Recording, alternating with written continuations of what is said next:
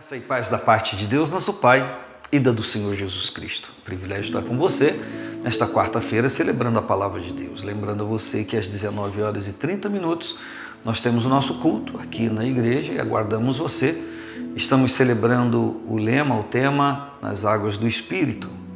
E eu confesso que tem sido um momento de qualidade. Julho e agora agosto. Eu ontem falei com você sobre Deus está falando contigo. E eu quero ler hoje Hebreus capítulo 2, é o nosso livro do mês. Portanto, convém nos atentar com mais diligência, cuidado, para as coisas que já temos ouvido, para que em tempo algum nos desviemos delas. Porque se a palavra falada pelos anjos permaneceu firme e toda é, transgressão e desobediência recebeu a justa retribuição, como escaparemos nós se não atentarmos para uma tão grande salvação, a qual, começando a ser anunciada pelo Senhor, foi-nos depois confirmada pelos que a ouviram? Como disse, ontem ministrei, compartilhei com você uma palavra com esse tema. O Senhor está falando contigo.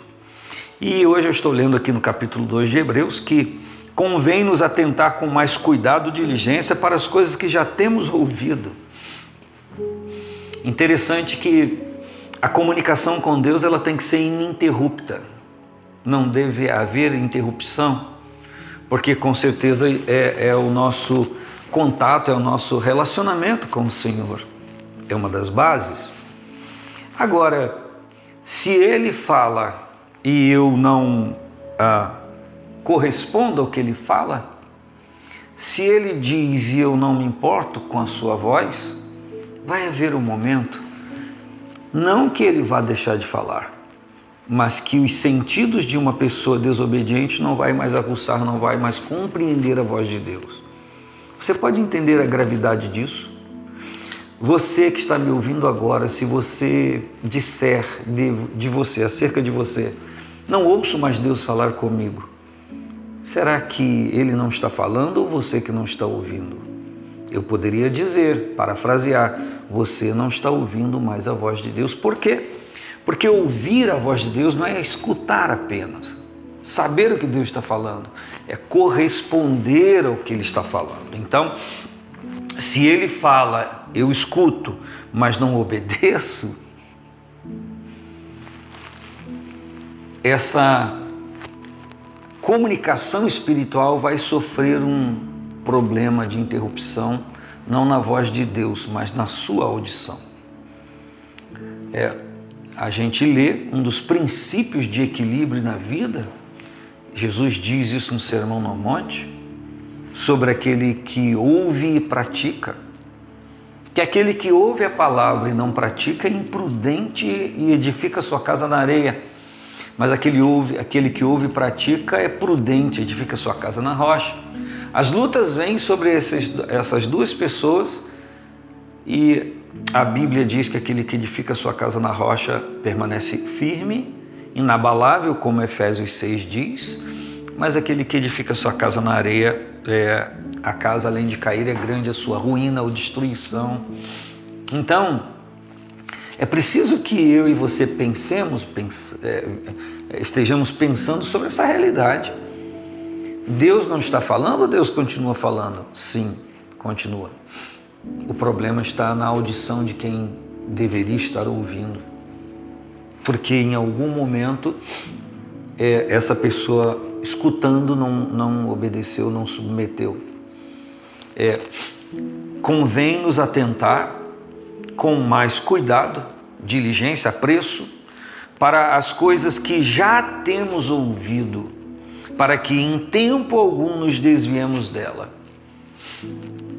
E aí, o escritor aos Hebreus diz: Porque se a palavra falada pelos anjos permaneceu firme, e toda transgressão recebeu a desobediência justa, como escaparemos nós de uma tão grande não, como escaparemos nós se não atentarmos para uma tão grande salvação, a qual começando a ser anunciada pelo Senhor? Escute, ele está fazendo uma equiparação da palavra falada pelos anjos que permaneceu firme e toda a desobediência recebeu a justa. Preste atenção nessa expressão justa retribuição, a justa retribuição pelos atos de alguém. Interessante que muitas pessoas elas continuam tendo atitudes desconcernentes à palavra de Deus, desconectas da palavra de Deus e, e querem resultados que lhe agradem, lhes agradem. Isso não vai haver, porque a palavra falada pelos anjos permaneceu firme e a palavra falada por Cristo, pelo Senhor, não vai permanecer vai permanecer firme. Então, o que precisa mudar na nossa vida? A nossa postura, nossa postura espiritual. Nós precisamos acolher a palavra de Deus. A Bíblia diz que é bem-aventurado aquele que ouve e pratica. Então, é, todos, todas as pessoas gostam de ouvir boas coisas. Esse talvez seja um dos grandes problemas do ser humano gosta de ouvir palavras que afagam o seu ego, ou a sua égua, afaga o seu ser. É, eu estou triste, tadinho, você merece sofrer, você tem mais que sofrer, é, é justo o seu sofrimento. O Senhor trabalha palavras de ânimo. Quando falo com você, me vem à mente aquela história do Elias, que está em fuga de Jezabel e com medo de Jezabel, mesmo depois de ter vencido centenas de profetas de Baal no monte e visto Deus responder com fogo. Eu não estou aqui ironizando nem criticando o profeta, eu quero abordar algo. E ele então está caído, ele está prostrado e o anjo vem, ele o desperta, ele apresenta pão e água, ele come, volta a dormir o anjo desperta de novo, está ali de novo pão tostado sobre as brasas e a água, e ele diz: Levanta, porque é grande a tua jornada. O Senhor sempre vai trabalhar motivação no nosso coração, motivação no sentido de postura espiritual. É, me permita dizer, Deus não vai ficar é, gastando tempo em afagar ego de pessoas. Ele vai sempre trazer uma palavra que traga uh, direcionamento e orientação para a pessoa resolver aquele problema que está ali naquele momento. Só que as pessoas não gostam disso. Nós vivemos num tempo que cada dia está ficando mais assim. As pessoas gostam é, de afago. Uhum. E eu não estou dizendo que eu também não goste. Mas o afago, às vezes, só assenta a circunstância que a pessoa está vivendo e não tira ela daquela circunstância. E a palavra da verdade, a palavra de vida, que é a palavra do Senhor, vai motivar a pessoa a se erguer, vai motivar a pessoa a se despertar, a ela ir em frente. Mas se Deus fala e eu escuto e não pratico, então eu não dei ouvidos. E se eu não dei ouvidos, possa ser que o Senhor, por sua misericórdia infinita, continue falando, mas o meu, sens, meu sentido espiritual vai se fechando, se fechando, se fechando a partir do momento que eu não tenho interesse em corresponder.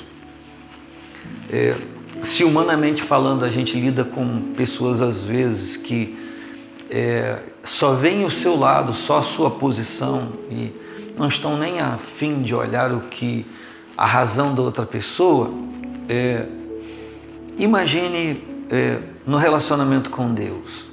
É por isso que muitas pessoas ficam enraivecidas, né?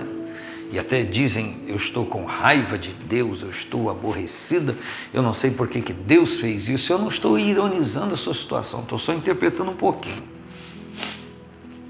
Nunca nesse nosso relacionamento com Deus haverá falha ou falhas em Deus.